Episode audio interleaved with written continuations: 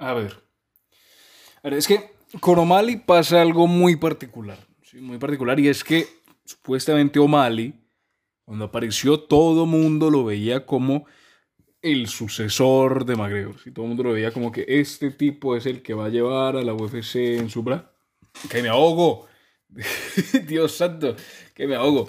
El que va a llevar a la UFC en su brazo es el tipo que va a llevar la batuta de lo que va a ocurrir porque es un tipo que vende, es un tipo que, que tiene mediatización, es un tipo que de alguna manera es el próximo Conor McGregor, ¿sí? Se le determinó de esa manera. Y de algún modo el tipo, pues, no es que se haya ido, ¿sí? no es que le haya ido mal, por el contrario, le ha ido muy bien, pero no ha llegado, por lo menos hasta ahora, hasta ese punto de mediatización de McGregor y es muy difícil que alguien, por lo menos en corto tiempo, lo, lo haga. ¿sí? Volver a hacer lo que hizo él en su prime es, es, es complicado que alguien lo pueda hacer. Pero, de alguna manera, O'Malley consiguió establecerse, digamos, consiguió ubicarse en un sitio muy particular y es que él consiguió ser popular, ¿sí? ser conocido, tener, como te digo, mediatización y ser mediático, valga la redundancia, sin tener que pelear con los duros o sin tener que pelear realmente contra los, los, los, los, perros de pelea que tiene la división, por ejemplo, la de la 135, que al final la división de la 135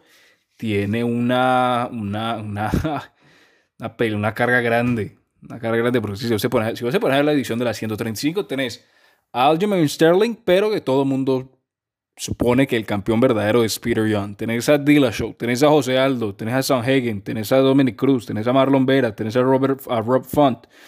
Y con eso tenés a Marlon Moraes, tenés al propio mm, Frankie Edgar. Y tenés a otros muchos que se me están quedando por fuera, pero son los primeros que se miran a la cabeza. Y ahí dentro, dentro de la, 170, de la, 170, de la 135, tenés a Sean O'Malley.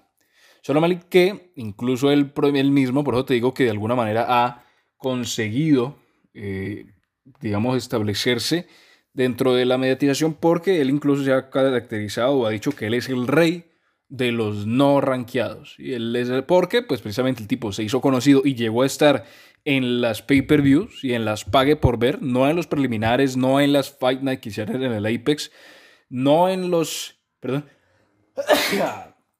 Ahora sí, perdón por eso, pero no, no, o sea, llegó a establecerse como un tipo de los duros, entre comillas, refiriéndose a, a los que están en el pague por ver y a los que los, las personas de alguna manera pagan por ver, valga la redundancia, sin tener que pelear dentro o con los ranqueados. ¿sí? Por ejemplo, el único que de alguna manera uno puede recordar fue Joe Moutinho porque era básicamente Homero Simpson, sí, le pegaron de todo lado y no se caía, pero después si uno se pone a ver los rivales, la mayoría de bueno, y, y Marlon Vera pero pues perdió esa pelea. Pero si uno se pone a ver de las peleas que ha tenido Sean O'Malley dentro de la UFC, uno se acuerda solamente de los rivales, de esos dos, de Marlon Vera, porque perdió y porque es un tipo rankeado, y de Moutinho por toda la historia que hubo detrás de él. Pero de resto, si yo te digo, ¿quién es el último peleador con el que peleó O'Malley? Lo mucho que me acuerdo es que tenía un pantalón, una, una, una pantaloneta amarilla, pero, y que supongo que era brasilero. Pero de resto no, no, no, no, sé, contra, no sé cómo se llama el tipo. No, no, no tengo un recuerdo de quién era porque era un tipo que no era rankeado, si no era de los duros de la división. Si no es como, por ejemplo, si hubiera peleado contra Dillashaw, contra José Aldo, contra Sanhagen, que vos decís, ah, bueno, la última pelea fue contra tal, tal y tal. No es el caso de Mali, pero aún así es un tipo de los que vende, es un tipo de los que tiene ese poder mediático, es uno de los tipos interesantes de la UFC, pero que, como te digo, no es el sucesor de McGregor, por lo menos no hasta ahora. ¿Y qué es lo que pasa? Que O'Malley había de alguna manera empezado a hablar y a decir que él iba a ser el, o el que él era el rey de los no rankeados y de alguna manera tenía su riot y tenía su bronca con Cody Garbrandt. Que Cody Garbrandt, recordemos, es un ex campeón de la UFC, que el tipo venía invicto, incluso Dominic Cruz, que es uno de los rankeados de la división de los 135, el tipo cuando, cuando pelearon Dominic Cruz y Cody Garbrandt, Cody Garbrandt le, le, dio un repaso, pero un repaso espectacular. Y de alguna manera después, después de esa pelea, si la memoria no me falla, él gana el campeonato, pelea contra TJ Dillashaw, pierde el campeonato, después vuelve a pelear contra TJ Dillashaw, pierde el campeonato, y después creo que empezó a, como a pelear, pero no, no se encontraba y perdió y ganó otra y perdió otra y ganó otra, hasta el punto de que básicamente estuvo un tiempo fuera, volvió, ganó pero pues no ha sido el mismo Cody Garbrandt que ha tenido o que tuvo el título en ese momento. Sin embargo, todavía tiene ese poder mediático, porque digamos, no es obviamente una superestrella, pero es un hombre reconocido, es una figura que de alguna manera es reconocida dentro de la comunidad de las MMA, dentro, incluso uno podría llegar a decir que fuera, pero pues digamos, no se relaciona lo conocido con la calidad que de alguna manera tiene actualmente dentro de la UFC, obviamente hablando de los ranqueados y de los peleadores que están dentro de la UFC.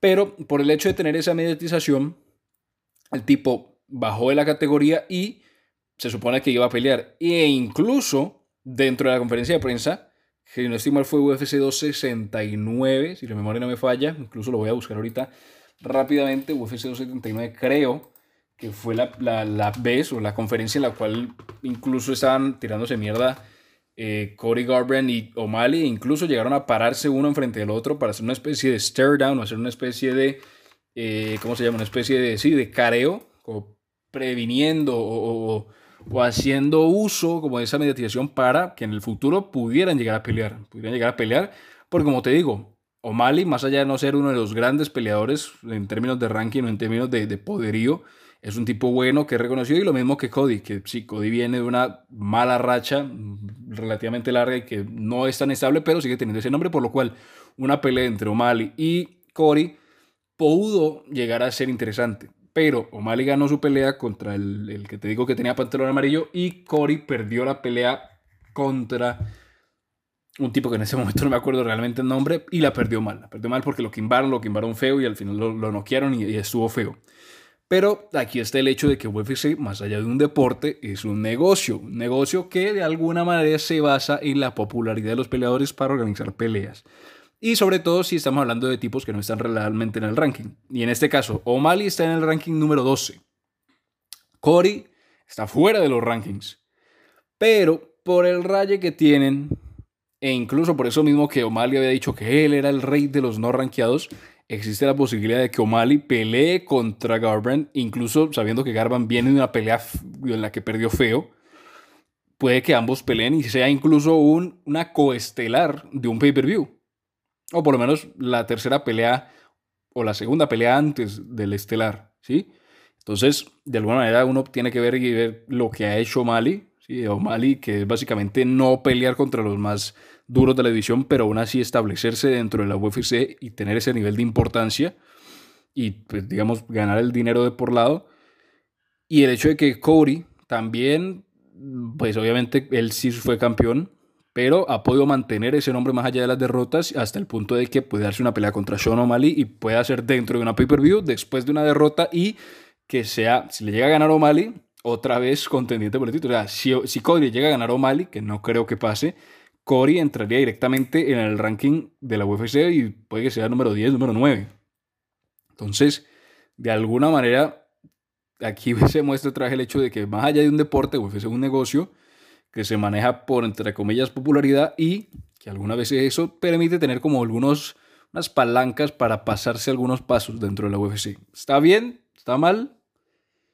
Es parte del negocio, es parte de lo que es la UFC, ¿sí? Entonces, más allá, como te digo, de lo que ocurrió, de lo que ocurrió, puede que se dé la pelea y al final, si se da, puede estar buena. Por el raye que tienen ambos, y por el raye que tienen los dos, puede que esté muy interesante, tanto dentro del octágono como en el, en el build-up, tanto en, el, en la construcción, tanto en los medios como en redes sociales, como en todo el lado, puede que sea una pelea interesante en todo el aspecto. Entonces, que esperar, que ver, pero O'Malley contra Garbrandt puede ocurrir. Esa es la magia de la UFC.